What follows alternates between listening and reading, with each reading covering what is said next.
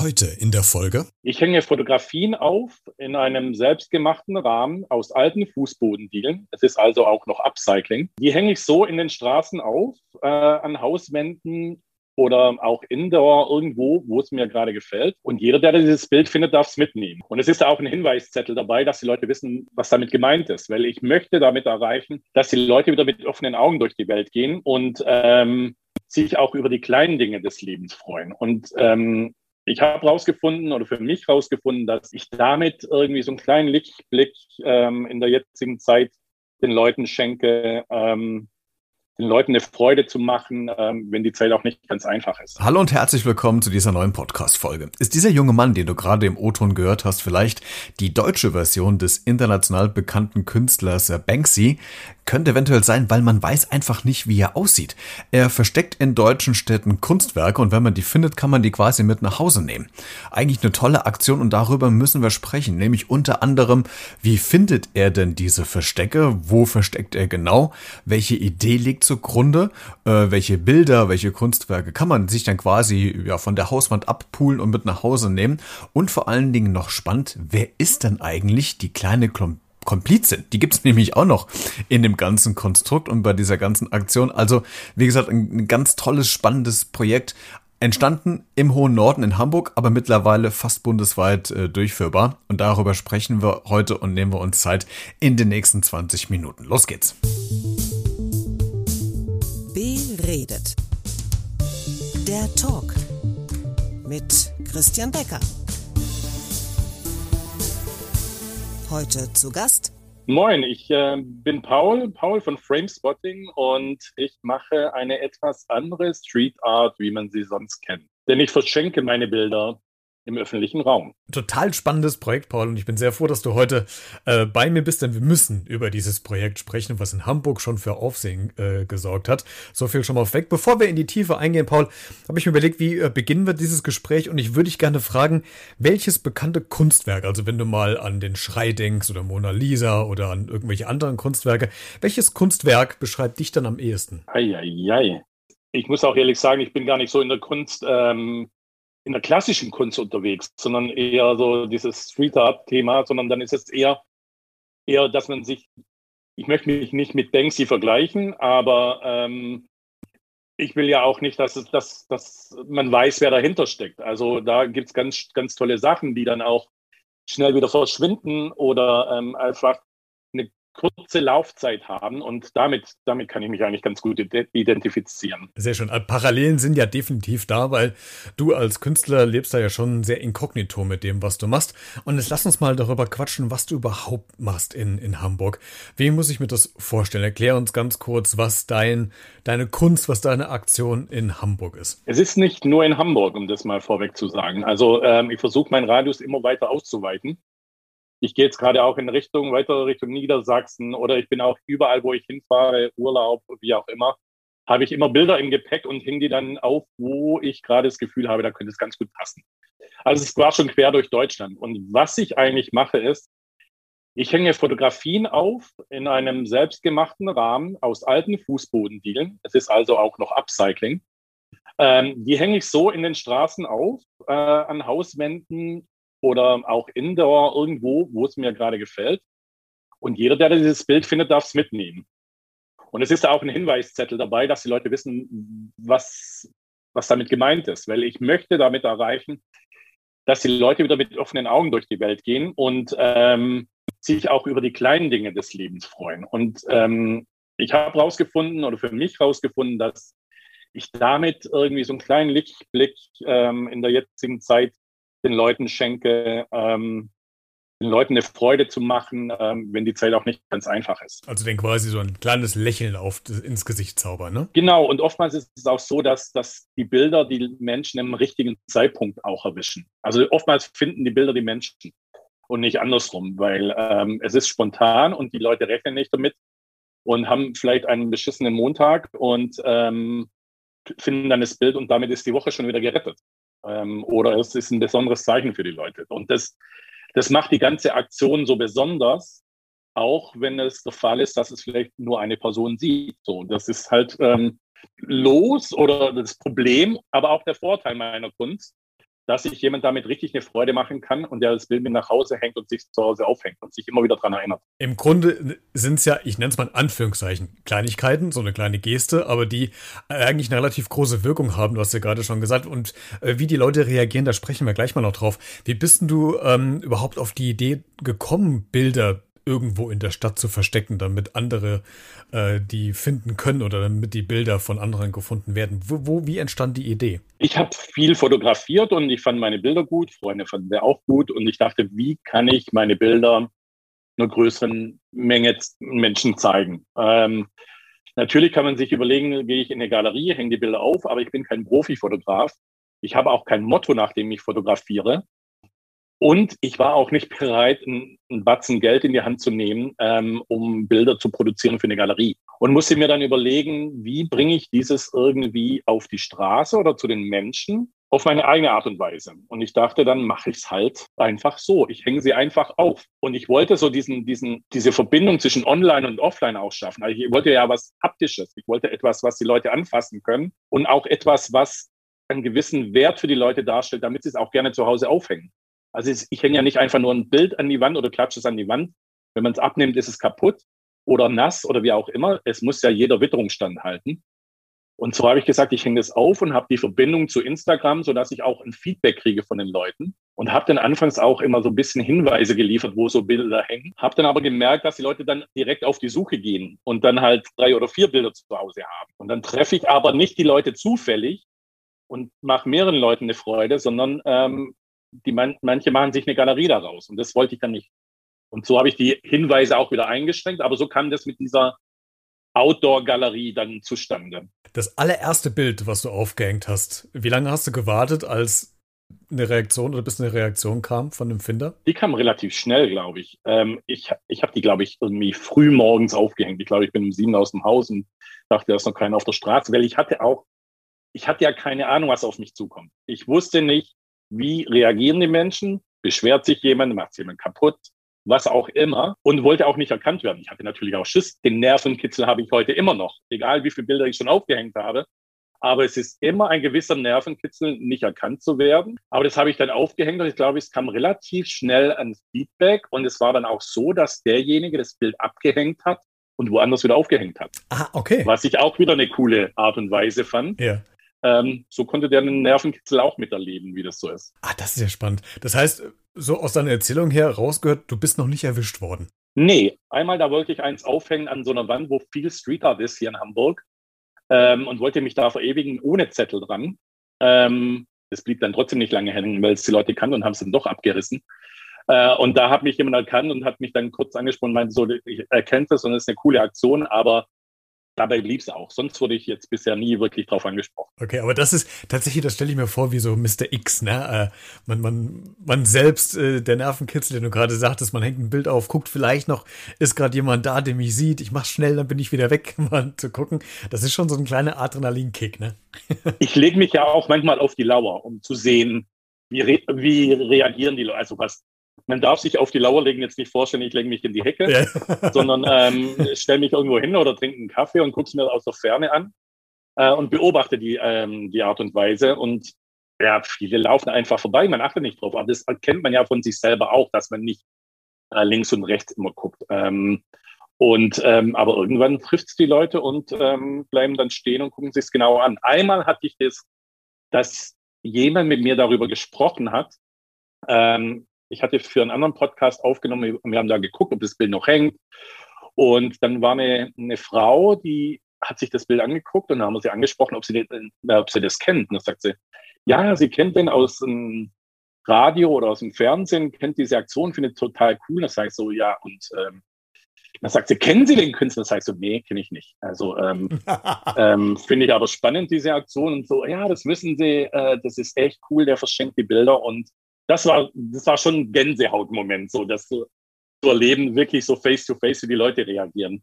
Das war cool. Wie weit warst du kurz davor zu sagen, ich bin das oder war das für dich überhaupt kein Thema? Ah, doch, doch. Ähm, aber ich habe es unterlassen. Ich habe es unterlassen. Aber man ist schon kurz davor, weil man, ja, das ist ja auch schön, wenn man dieses Feedback kriegt. Also. Paul, du hast ja gerade schon gesagt, Radiosender, Fernsehsender sind auf dich aufmerksam geworden, beziehungsweise auf die Aktion. Wann hast du denn diesen Punkt gehabt, wo du gerade merkst, hoppla, jetzt geht das Ding so ein bisschen durch die Decke? Das hat mit Corona angefangen. Also ich habe es ja schon ähm, jetzt im Juni 2019 angefangen, da gab es noch kein Corona. Ähm, aber mit Corona hat das Ganze dann angefangen, dass ich einen Nerv treffe bei den Leuten, dass die spazieren gehen als Hobby entdeckt haben und irgendwie halt so für sich sind und ein bisschen frustriert sind mit der ganzen Situation, mit Lockdown und so weiter.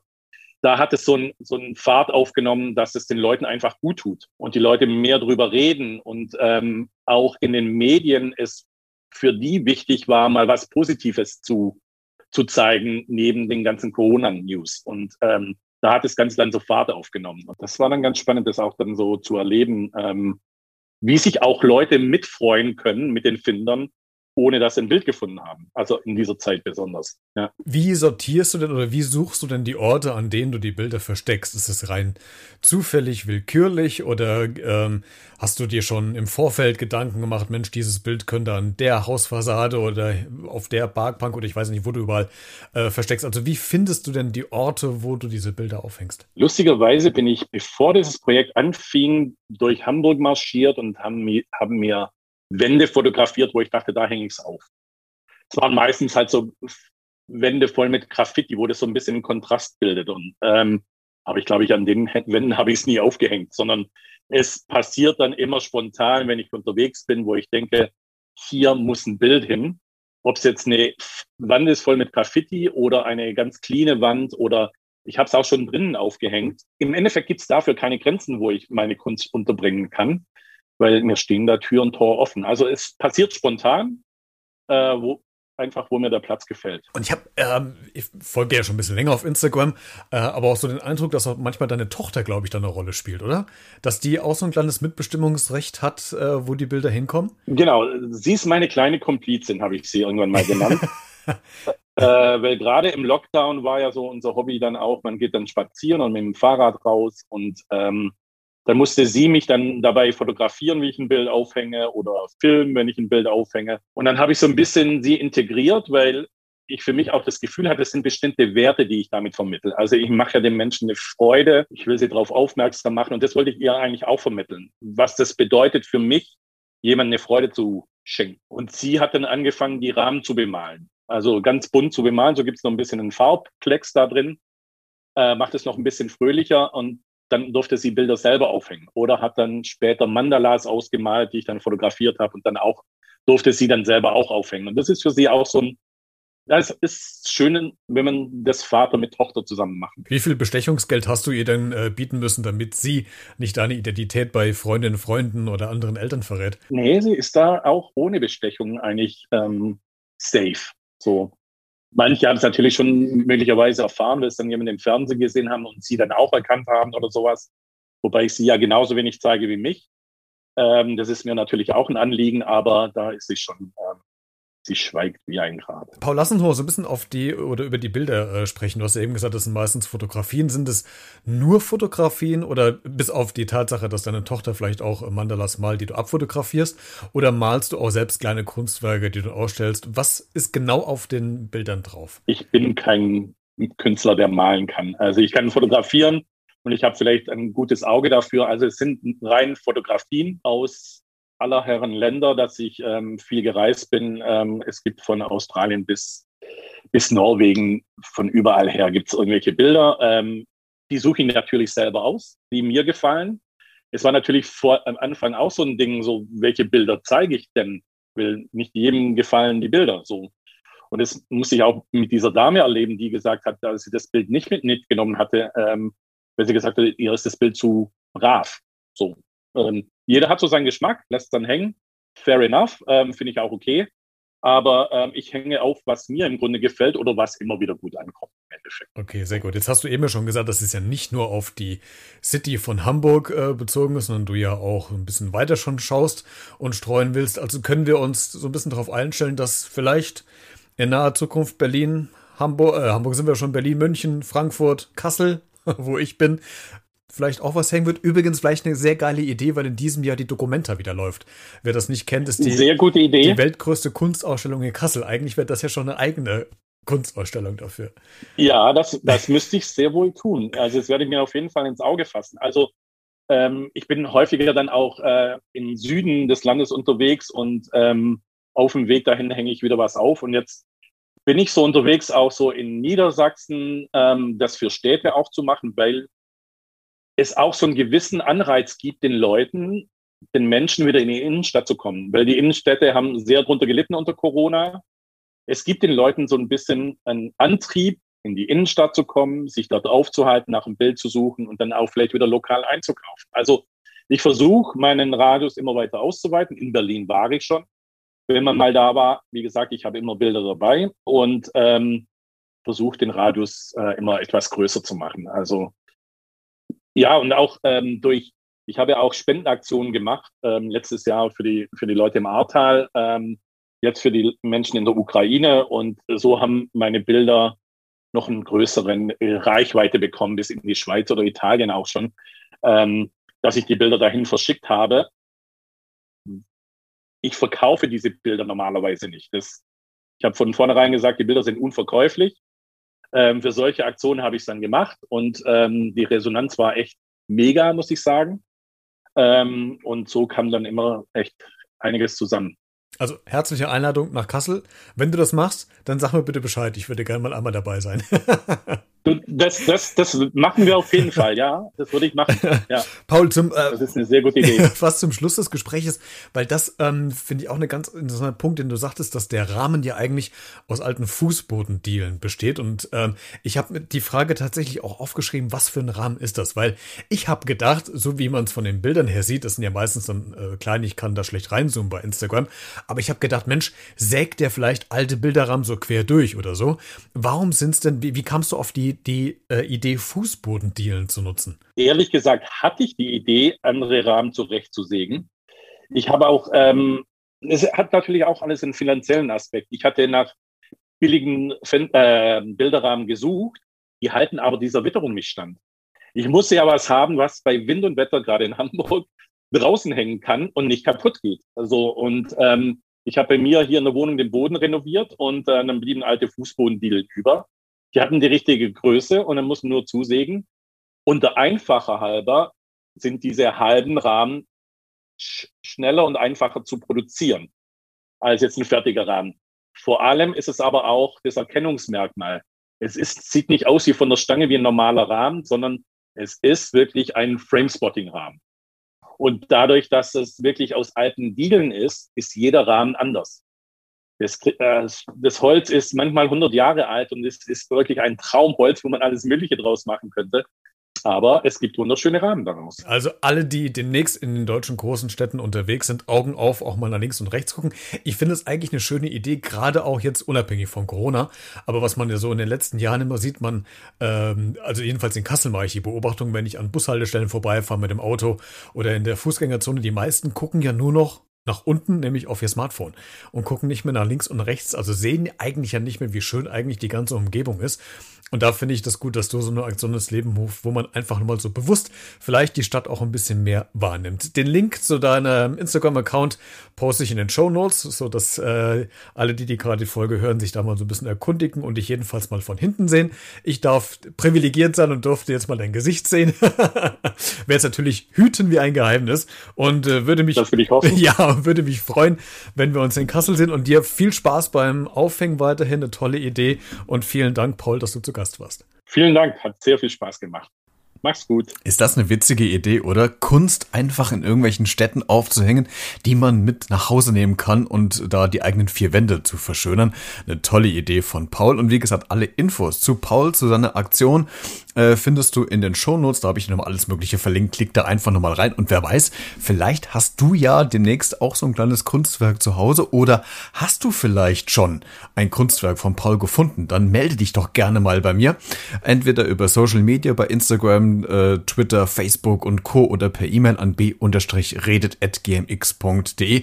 Würde mich mal interessieren, ob es schon jemanden von meinen Hörern und Hörerinnen gibt, der vielleicht schon Pauls Kunstwerk zu Hause hängen hat. In diesem Sinne, wir hören uns später wieder in der nächsten Podcast-Folge. Bis dahin bleibt gesund, bleibt neugierig und sucht die Verstecke vielleicht in den deutschen Städten. Bis bald.